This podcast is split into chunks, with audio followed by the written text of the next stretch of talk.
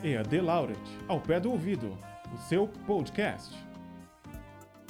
Olá, estudante do EAD Laureate!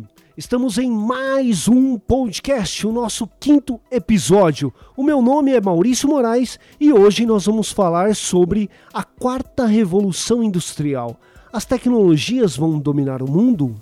E eu já começo dizendo aqui aos dois professores convidados que eu já acordei à noite assustado pensando o dia que a minha geladeira vai me pegar enquanto eu estiver dormindo.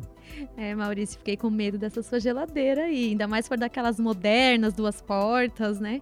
Mas então, aqui é a professora Amanda Brito, sou da FMU e a Laureate, e também sou escritora, tenho um outro programa que eu, que eu apresento na Rádio Geek, Criadores de Mundos, e lá eu sou mais conhecida como Amanda Resner. Muito bom estar aqui com vocês. Ó, gente, eu queria só falar pro Maurício que ele também pode ter medo da televisão dele, que ela pode atacá-lo a qualquer momento. É, aqui é o professor Marcos Brandão, é, eu sou doutorando e mestre em comunicação, já fiz especialização em marketing e também fui convidado para participar desse podcast e agradeço o convite. Bom, então para começar, eu, nós vamos falar da revolução industrial que atrás disso, é, na verdade, isso é uma, uma cortina para a gente falar de tecnologias.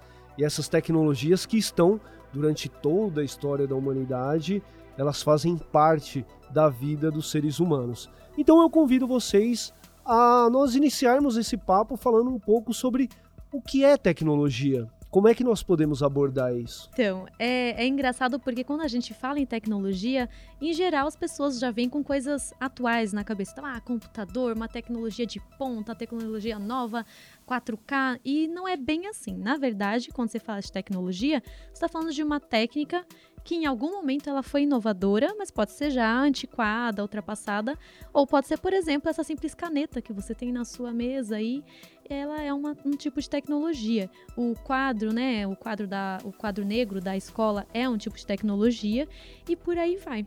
Inclusive, até a vacina que você toma também é um tipo de, de tecnologia, a vacina da febre amarela que está acontecendo aí. Vamos lembrar que isso é uma tecnologia porque envolve a aplicação de algo novo para que modifique um estado social ou que for sendo apresentado aí pela frente. Isso que vocês estão falando é, é, é bastante interessante, porque até mesmo eu pensando aqui, a gente faz essa, essa análise sobre tecnologia muito ligado a, a dispositivos eletrônicos, a smartphones, a holograma.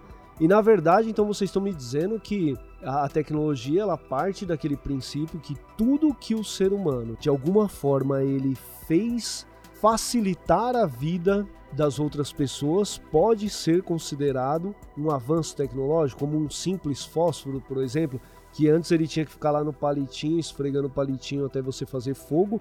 Então, um simples fósforo nós podemos falar que em determinado momento foi um avanço tecnológico?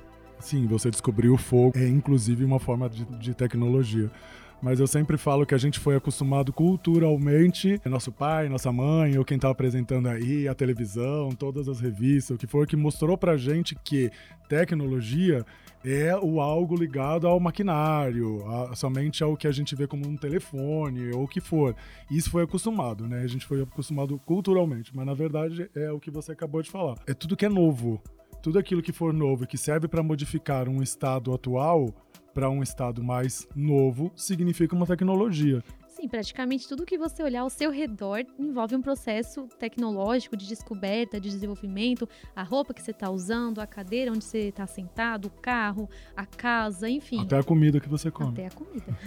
Eu acredito que quando você fala em tecnologia, ela está bem relacionada já à primeira revolução industrial.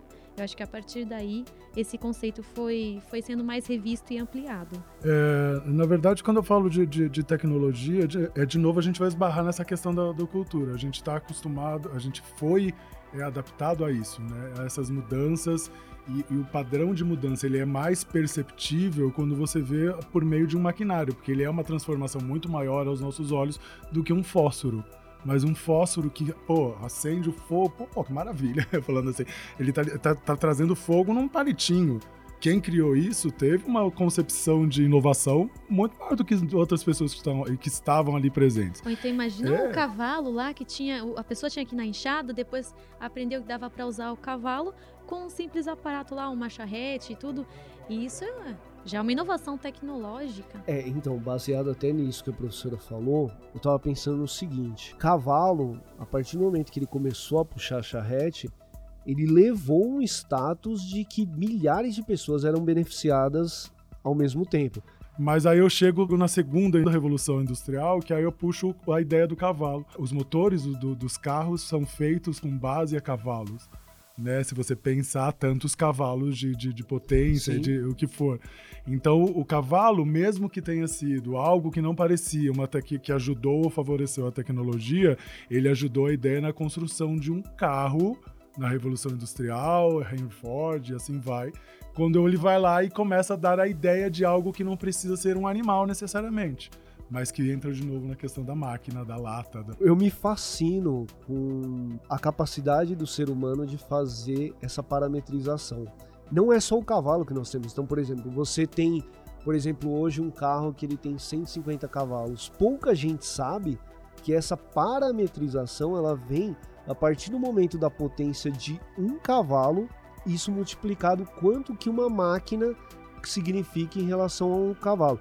E aí você vai ter outras parametrizações também. Ou mesmo as velas para as lâmpadas, né? Exatamente, as velas. E você também tem a parametrização da altura, né? Que é 10 mil pés. Que é baseado no pé de um egípcio de 52 centímetros em média. Porque nós temos essa necessidade de, de fazer um cálculo para que as outras pessoas possam entender. E agora vem uma palavra que a gente tem que tomar muito cuidado para não, não desviar a atenção dela, que ela é uma palavra muito forte até hoje, né? Que seria a palavra revolução. Então, quando a gente fala em revolução, a gente está falando de algo que marcou a época, que realmente você tem um aspecto de algo que mudou significativamente a sociedade dali para frente, não é isso? Isso, a, a revolução, quando você fala em, em questão né, de, de sociedade, em geral ela vai estar ligada a fatores tanto culturais quanto econômicos e políticos. Então, a partir do momento em que você teve uma alteração profunda e de abrangência, ela é considerada uma revolução. A revolução, uma questão até de pensar de uma forma até mais popular, a revolução quando ela causa um estranhamento na pessoa, ela fala: Uhum. caramba, o que que tá acontecendo aqui? Isso daqui vai, vai acontecer alguma coisa na minha vida, isso aqui vai, o que que vai fazer pra mim? Então você já começa a sentir uma diferença porque tem algo sendo modificado à sua frente. E isso pode é, causar certo incômodo, mas esse incômodo pode ser positivo como negativo. Né? Mas eu, eu, eu, professor Marx, eu prefiro ver sempre este incômodo como algo positivo, é uma mudança. Tem o choque, É. né? É, e esse choque que fala, caramba, o que está acontecendo aqui? Será que as coisas vão mudar tanto a revolução? Né? Tô causando algo diferente dentro da a visão da sociedade, a visão da... Bom, então a gente já contextualizou revolução, tecnologia. Então vamos começar agora rapidinho falar sobre as revoluções tecnológicas que nós, para até mesmo para a gente chegar à quarta revolução, qual foi a primeira? O que, que a gente pode dizer? Qual foi a grande, é, o grande início disso que se data na humanidade, a primeira revolução tecnológica? A revolução industrial em si ela é caracterizada por uma tecnologia nova que mude o sistema de produção. Então, a primeira revolução industrial, os animais sendo substituídos pelas máquinas, né? Então, esse foi o grande ponto tecnológico que criou essa revolução na forma de produzir, que ficou mais acelerada. E aí surgiu a máquina a vapor e as ferrovias também.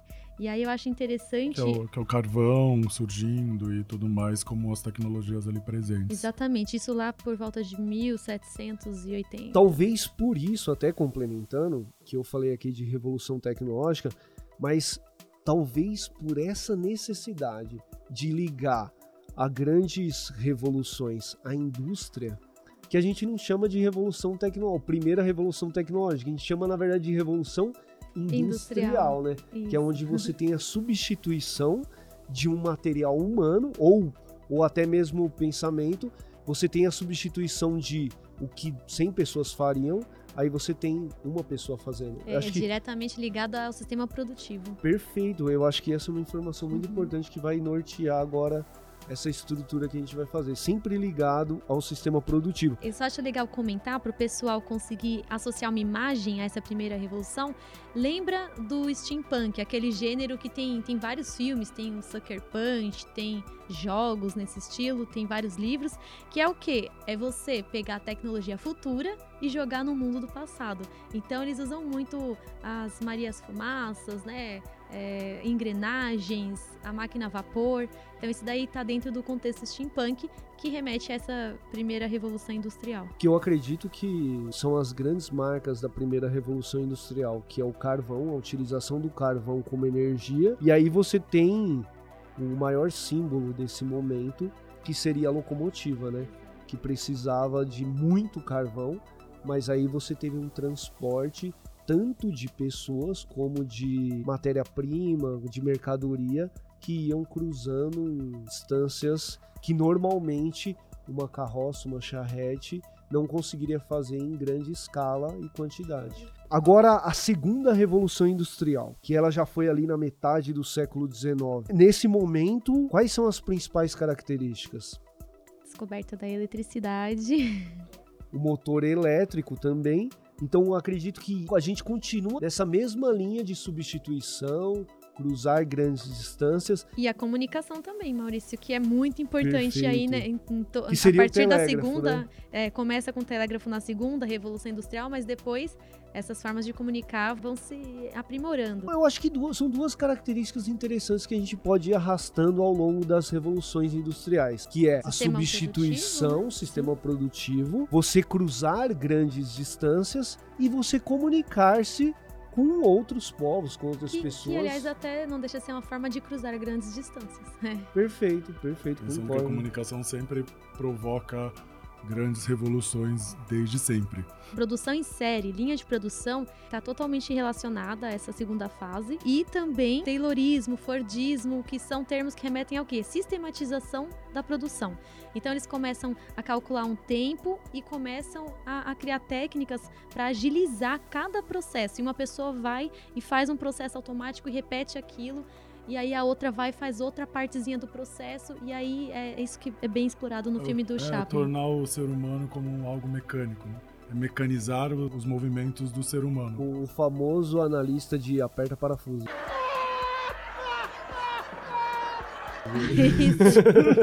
O próprio.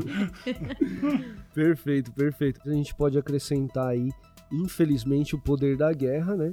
Que a gente Uhum. tem a internet, que ela foi desenvolvida justamente para criar uma nova linha de comunicação, Sim. encurtar distâncias que não fosse rastreado pelo inimigo, né?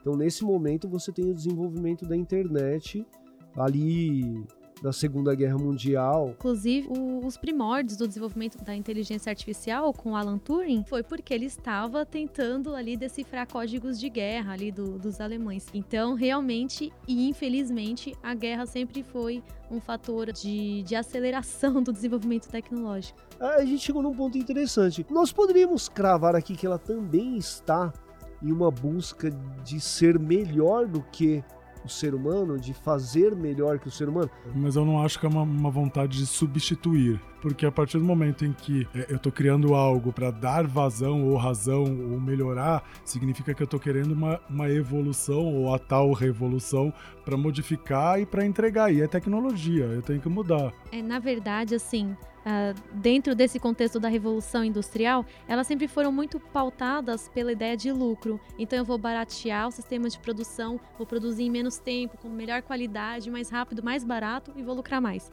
Então, sempre foi uma coisa assim, bastante do modelo econômico capitalista. Não exatamente entre essa pauta, mas não exatamente que a intenção fosse superar o homem. Mas aí, né, nessa parametrização que você faz, Maurício, aí a gente acaba enxergando esse paralelo mesmo. Que você vai ter esses dois aspectos. Os dois aspectos eu acho que estão presentes, tanto a melhoria da qualidade de vida humana, como também você tem uma questão de custo. Mas A partir do momento que você falou de competitividade, você lembra que quem tá atrás da competição é o homem que criou aquela máquina. e Perfeito. que está continuando a criar. Então a máquina ela só está se tornando melhor porque o homem está ali atrás, competindo. Eu Não, não discordo de Perfeito, você em momento algum, porque tem uma competição de homem para homem. Né, de pessoa para pessoa. Sim. E que essa máquina só está em evolução, em plena evolução, e aí a gente ainda está aqui na, na, terceira, porque tem algo acontecendo. E aí tem o homem ligado diretamente. A gente fala de tanto de, de, de revolução, mas esquece que o homem é o causador tanto disso. Tanto isso é verdade que se a gente pegar, por exemplo, o exemplo do cinema, que o cinema ele inevitavelmente ele acaba retratando desejos, anseios da sociedade. E no cinema você tem, principalmente, não sei se vocês vão concordar comigo, mas no século XX, onde você está no fervor da terceira revolução industrial ainda, você tem o cinema brincando muito com isso. Que é o momento que a máquina vai superar o homem e vai, e vai controlar o homem, né? Sim. E, Blade e Runner, tá Blade volta, Runner né? é um Blade exemplo, Runner. é, Blade Runner tem, tem outros exemplos, tem vários filmes aí de, de os Jetsons.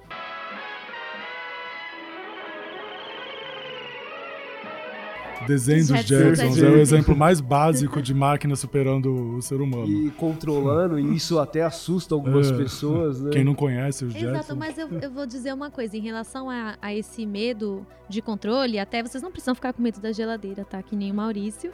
Porque o que acontece? A sua geladeira só vai te atacar se ela for especificamente programada para isso. Caso contrário, é, existe toda uma limitação ali da programação e a máquina ela segue o script. Ela não consegue ter vontade própria para sair daquele script ou até para pensar de uma forma diferente do que ela foi programada para pensar. Então, a máquina simplesmente executa um padrão que foi criado por um ser humano. Ela não vai virar o exterminador do futuro. Eu vou, eu vou, convidar vocês então para a gente já começar na quarta revolução. É, eu acredito que a quarta revolução ela está acontecendo, a quarta revolução industrial. Nós estamos vivendo ela. Uma das características é justamente essa questão: você tem um chip, uma programação controlando uma máquina. Eu acredito que isso assusta tanto as pessoas. Você vê, por exemplo, a situação de um robô montar um carro inteirinho, uhum. sem ele foi programado para isso. Mas é tão é, impressionante o fato de depois de uma programação ele conseguir fazer isso de forma perfeita que as pessoas até começam a pensar: nossa, mas será que é possível um dia essa é, esse computador pensar e sonhar sozinho? A professora cravou. Não vai ter inteligência artificial, um robô superando o outro. Professora, será que é possível cravar isso? O, o que a gente está querendo reforçar é que o que a gente tem atualmente não são sistemas autônomos com a autonomia do ser humano, com o livre-arbítrio, digamos assim. São sistemas com autonomia dentro de limitações bem especificadas. Então, por exemplo, teve até uma, uma notícia que causou aí uma, uma certa reverberação de, de dois robôs do, do Google, chatbots lá, que estavam conversando entre si e desenvolveram sua própria linguagem. Na verdade, não é que eles estavam conversando, trocando um bate-papo assim, trocando segredos, não é isso. O que aconteceu é que eles descobriram, ali, pela, pela própria forma como eles foram programados, eles descobriram um atalho e aí eles eram programados para criar um sistema mais rápido. Então eles descobriram um sistema mais rápido de comunicação dentro daquela programação que eles a receberam. Linguagem deles. Exatamente. A linguagem deles. Eu queria só acrescentar uma coisa. É que toda vez que a gente fala de, de uma mudança, eu, a gente tem que encostar de novo na, na, na terceira revolução para explicar até melhor a, a quarta, que o que a gente vive hoje é uma grande explosão de dados, informações, conhecimento, comunicação, e isso está muito atrelado ao nosso cotidiano de hoje, que a gente vive um mundo instantâneo, a gente vive um mundo imediatista, que a gente tem pessoas extremamente ansiosas e que querem e pedem cada vez mais por tecnologia. Então, sim, eu sou a, eu sou a favor da mesma posição que a sua, que eu acho que a gente tá, a gente tá, na verdade eu acho que a gente tá num momento de transição e já vivendo parte porque a internet das coisas, que é de uma quarta revolução, ela já tá aí presente, a sua geladeira te atacando e, e, a minha televisão me abraçando. Achou mais que carente. ia comer lanchinho de presunto hoje, é, cara? Achou errado? Mas aí, é, o que eu acho bacana é porque é, toda vez eu falo isso aqui com meus estudantes. O Maurício já me conhece também, ele sabe o quanto que eu gosto do Bauman. E eu sempre trago o Bauman, porque o cara, é, o cara morreu ano passado, no comecinho do ano passado, em janeiro de 2017. Ele era um senhor bem velhinho, mas ele tinha acho que a mente mais jovem entre todas as pessoas, porque o que ele falou é o que está acontecendo. O que, que acontece hoje é um estado líquido de todas as coisas acontecendo ao mesmo tempo. Algumas não tanto ao mesmo tempo, mas você está vendo um bando de, de coisas e situações é, fluindo ou se liquefazendo, né? Pensa que. Eu, eu, eu, sempre brinco assim: pensa um milkshake, você tá pegando várias frutas, enfia todas elas dentro do copo do milkshake, bate com leite, vai virar uma coisa só. Entendeu? É um exemplo muito básico de liquidez. E é que exatamente está acontecendo hoje. Gente, o dia que eu mais fiquei assustado, eu estava em Curitiba e meu celular vibrou no meu bolso. Ele falou: bem-vindo ao shopping, vai até a loja, vai até ali. Eu falei: esse cara tá me seguindo? eu fiquei pensando. Depois eu fui no outro lugar, o Google me chamou de novo. Aqui você começa a ficar igual louco olhando para as câmeras. Eu falei: gente, será que tem alguém me vigiando? Que não é possível. Porque eu não tinha habilitado ainda todas as funções do Google. E o Google, ele é, tem gente que fala invade e eu acho que ele complementa. É, pode ser, para aquelas pessoas exageradas pensam que tem mania de perseguição, pode até ser, mas eu acho que existe aí, nessa, pegando essa questão toda, informação, fluidez, é, internet das coisas, a gente está vendo aí a tecnologia cada vez mais conversando com a gente, mas cada vez mais avançando mais do que a gente, mas porém, de novo, eu volto naquele assunto, é a pessoa que fez a tecnologia evoluir. O que, que é então, enfim, a quarta revolução? Você, você também pode chamar de indústria 4.0, tá? É, então, quando você fala palavras como inteligência artificial, robótica, internet das coisas, impressão em 3D, veículos autônomos, armazenamento de energia, big data e biotecnologia, nanotecnologia, você está se referindo às tecnologi tecnologias emergentes da quarta revolução industrial. Porém, ela tem uma diferença muito. Uh, é, como é que eu dizer? Uma diferença muito fundamental entre o que a caracteriza como, como revolução e as outras. Porque ah, nas outras a gente estava falando, o que, que caracteriza? A mudança no sistema de produção com inserção de tecnologia nova. Só que a quarta revolução, ela não trouxe exatamente uma tecnologia nova. Ela aproveitou os sistemas digitais e as tecnologias da terceira revolução, só que ampliou isso, integrou e aprofundou.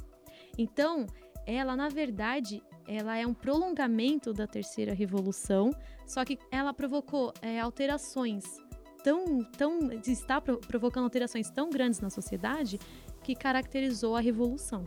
Que ainda ainda está nesse modelo de convergência. Henry Jenks, que é um dos autores que fala de convergência digital, convergência de todos os pontos, ele fala dessa tal convergência, entendeu? E a revolução da a quarta revolução industrial, ela, ela tem por característica essa convergência entre todas as coisas.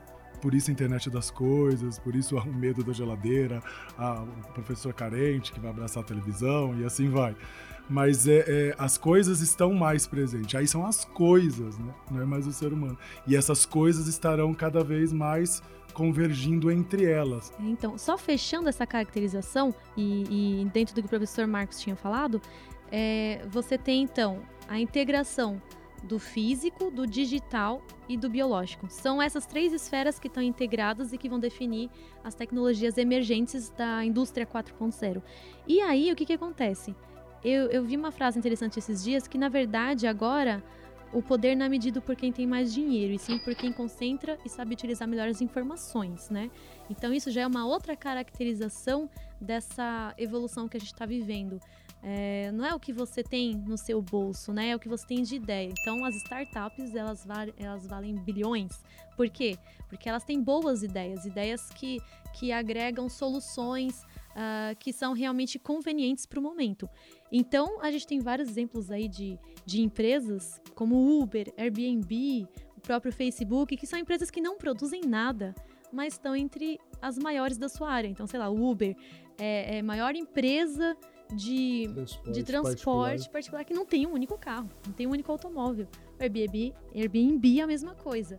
É o maior sistema de hospedagem que não tem um único imóvel. Não, e a gente vai ter vários exemplos. O próprio Spotify, que é o maior distribuidor de música, sem ter é, gravado um CD com qualquer Sim, artista. YouTube. Mas quem realmente, mesmo não tendo dinheiro, souber utilizar muito bem dessas informações e da maneira que tem que ser utilizado, uhum. por causa que a gente tem esse boom de informações espalhadas, com certeza ela ocupa um espaço, porque tem exemplos de pessoas aí que estão começando a ficar muito ricas que não tinham dinheiro nenhum, mas souberam se utilizar das informações, Exatamente. porque é, é o que está presente na nossa frente. É- é- são os Henry Ford dos tempos modernos. É. né? Exatamente. Ele vê alguma coisa que, olha, tá ali. É, é muito visionário, né? É bem, bem visionário. E aí eles têm todos os aspectos lá que a gente estava comentando antes de começar o programa, os aspectos necessários ao desenvolvimento profissional da pessoa nas épocas atuais, que é a pessoa ser visionária, ser resiliente. O que quer ser resiliente? É você se adaptar com facilidade às mudanças e aos tempos de crise.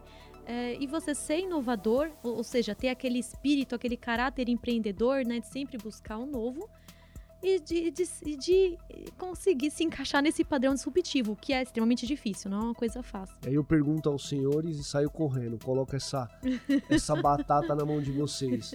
O que que eu devo fazer neste momento? Sim, assim, em, Ah, termos, sim. em termos de mercado de Isso. trabalho, tem uma série de, de dicas, vai, que a gente poderia, poderia citar para que você se situe melhor. Então, por exemplo, é, isso já de agora, tá? Não, você não precisa falar que é da revolução, mas é uma coisa que já está acontecendo. As empresas, elas não buscam mais aquele perfil do cara sabichão, do cara que tem experiência de anos e vai chegar lá e vai desempenhar aquele papelzinho dele na empresa. Não. Você precisa ser uma pessoa mais dinâmica e uma pessoa que vai saber utilizar a tecnologia para lidar com as informações que estão à sua disposição. Então, essa questão, ela, tá, ela agora está ligada a tudo, não é simplesmente nu- numa indústria ou numa empresa específica. Praticamente todas as empresas estão é, desejando esse perfil, a pessoa que ela seja mais interativa. É, dentro disso, você tem que ter uma capacitação maior. É, o que se discute em relação à, à quarta revolução, ou indústria 4.0, é que as pessoas vão precisar estar mais capacitadas para ter acesso a, a empregos, com- empregos melhores, que paguem melhor, etc. Claro, as profissões tradicionais hoje, hoje podem ser substituídas por máquinas? Podem, mas outras profissões irão surgir Exatamente. porque algumas irão sumir. E isso é desde que mundo é mundo. Porque, Né? que nem quando a gente tá falando, ai, as profissões vão acabar. Calma. Primeiro que não é por aí, né? As coisas elas vão se transformar. Então, o computador já não tá ativo desde a década de 1960. De lá para cá, não teve profissões que se tornaram obsoletas, outras que surgiram no lugar? Sim.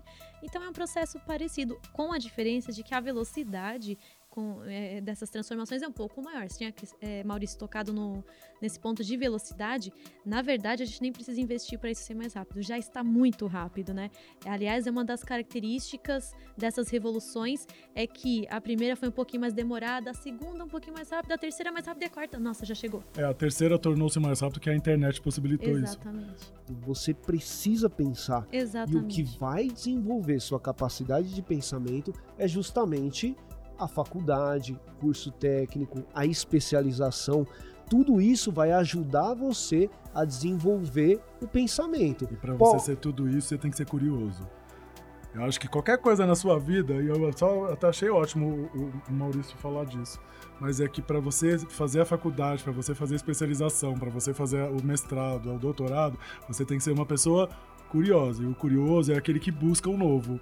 E que busca o novo, busca transformar-se. Se você está num momento tão acelerado quanto está hoje, se você não busca o novo, se você não é o minimamente curioso na sua vida, e isso vale para estudo, vale para qualquer coisa. Eu acho que você se perde no tempo e você vai ficar para trás. É, então, assim, não certeza. basicamente, o que, que as pessoas vão precisar? Elas não só vão precisar saber ler e escrever, isso já vai ser muito básico, como vão precisar saber lidar com software e hardware, no geral. Isso daí não vai ser uma coisa a mais, né? Que atualmente a gente tem é, é, pessoas que se formam para isso. Não, isso vai ser uma formação básica, não uma formação específica. E vai ter que saber a linguagem de máquina, um mínimo ali de programação, a pessoa vai fazer parte da educação dela. É, então ela tem que saber lidar com essas tecnologias emergentes. E outra coisa, vai aumentar também o, o caráter de empregos temporários e parciais. É, Estima-se que serão mais comuns esses tipos de emprego, freelance também. É, e atividades como engenharia genética, nanotecnologia, esses tipos de estudo vão ganhar muita visibilidade. Então, engenheiros, fiquem ligados que o território aí, a bomba vai para vocês. Comunicadores também, né? Comunicadores É, também. social media. Engenheiros, isso geren- sim, geren- bem, é, entendi, parte de gestão, né? né? Porque, por exemplo, tem um, tem um exemplo legal. Tem esse, esse novo mercado da Amazon, que é o Amazon Go, que está em teste lá em Seattle já está em teste, só que limitado aos funcionários dele. Como é que vai funcionar esse mercado? Não tem funcionário. As prateleiras elas têm um sistema inteligente, tem câmeras. Então você já é, obviamente, você é um usuário né, da Amazon, você tem que ter um pré-cadastro. Mas assim que você entra no mercado, ele já já te identifica pelo seu é, pelo seu celular. Ele consegue te identificar quando você entra. E conforme você tira o produto da prateleira, ele põe no carrinho virtual. Opa, adicionou. Se você devolver para a prateleira, ele tira do carrinho. Então você só vai pegando os produtos e quando você sai, ele automaticamente debita do seu cartão de crédito ou débito que estava cadastrado. Acho que o Japão também já desenvolveu essa tecnologia. É, é, se eu não me engano, o Japão, o Japão faz por reconhecimento facial. E aí você entra lá e você já, na, na câmera que já, já reconstruiu, né, fez o reconhecimento facial, você entra no mesmo esquema. Só que aí não é pelo celular. E o celular é o uso mais dinâmico nosso hoje, ele é a nossa vida. Mas é a mesma coisa, você chega perto, a câmera identifica. Você mexeu na prateleira, ela colocou alguma coisa no seu carrinho. É que o ponto em que eu queria chegar é das profissões. Então, por exemplo, você não vai ter operador de caixa lá. E acabou com o trabalho dos operadores de caixa, mas calma. Você vai ter pessoas que, que vão precisar cuidar da logística, da reposição dos produtos. É, eles também pretendem ter uma padaria local, nesse caso específico, que aí vai ter é, pessoal fazendo trabalho de cozinha tem que ter equipe de limpeza, obviamente. Então, alguns trabalhos básicos a gente sempre é, é, é difícil abrir mão deles, né? É, e aí você vai ter diversos cargos de gestão e gerenciamento que vão ser mais estimados. Até porque você precisa ter o gerente para comandar essas máquinas também. Exatamente. Né? Quem está por trás da máquina é o ser humano. É sempre o né, A também. máquina não vai se comandar sozinha, né? Ela precisa de um homem. É, precisa ter conferência, sempre. É. Aí, baseado em tudo isso que vocês falaram, eu vou ficar aqui com as duas características que o professor Marcos falou, tentando colocar tudo isso em, um, em uma caixinha só, que a curiosidade e a busca pelo conhecimento serão essenciais para todo mundo que vai viver nessa quarta revolução industrial. Perfeito? Mas a gente tem uma diferença muito. Não, não existe mais a diferença básica entre estar ligado e estar desligado. O tal do on e o tal do off, que me liga diretamente à tal da máquina, ela não existe mais. Então, é uma coisa até, de repente, que fica para se pensar: será que realmente a sua vida fica hoje desligada, de fato, como você pensa, e a tecnologia desliga a sua vida? Então, assim, eu não, ah, não desliga. Hoje você não está desligado. Mas eu desliguei meu telefone, eu desliguei minha máquina, não desligou. Sua vida está ativa. Eu sei que parece, muitas vezes não, não, não tá no mesmo assunto, mas está. Porque se a gente puxar tudo aqui agora, a gente está voltando de novo à máquina, a gente está vendo essa revolução e tudo realmente, de fato, vai estar ligado. Você não tem mais o off mesmo parecendo que o, o off está ali. Então a máquina está sempre ligada. Bom, então podemos dizer que não precisa pensar ou se preocupar se você vai fazer parte ou não. Você vai fazer parte vai. de Sim, qualquer exatamente. forma. Bom, bom, eu gostaria de agradecer vocês. Infelizmente o nosso tempo se esgotou. Foi um papo fantástico. Quero agradecer muito a presença de vocês. Eu tenho certeza que quem ouviu esse podcast até o final teve muitas informações importantes para seguir na sua vida, tanto profissional quanto pessoal são dicas valiosíssimas.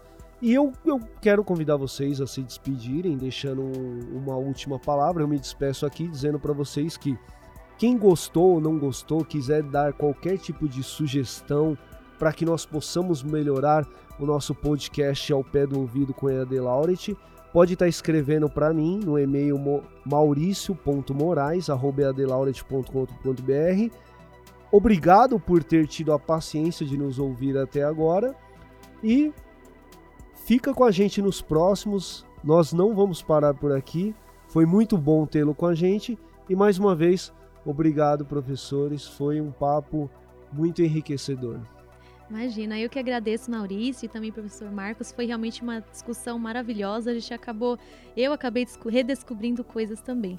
E aí eu quero convidar vocês, a, caso tenham interesse por literatura e outros assuntos, conheçam também o Criador de Mundos lá na Rádio Geek. E por lá tem diversos canais de comunicação. Vocês também podem entrar em contato comigo. E por último, cuidado com a geladeira. É, Maurício, obrigado. A professora Amanda também, obrigado. Foi é muito gostoso quando a gente consegue conversar de, de, de assuntos de uma forma mais despojada e às vezes tentando puxar pro sério. Mas é, é, é, é... Siga em frente. Siga em frente. Quando tiver carente, faça como eu. Abraça a sua televisão, porque ela tem o Netflix e o Netflix namora com você. É isso mesmo. Perfeito, obrigado, gente. Este foi mais um episódio do EAD Laureate, ao pé do ouvido, o seu podcast.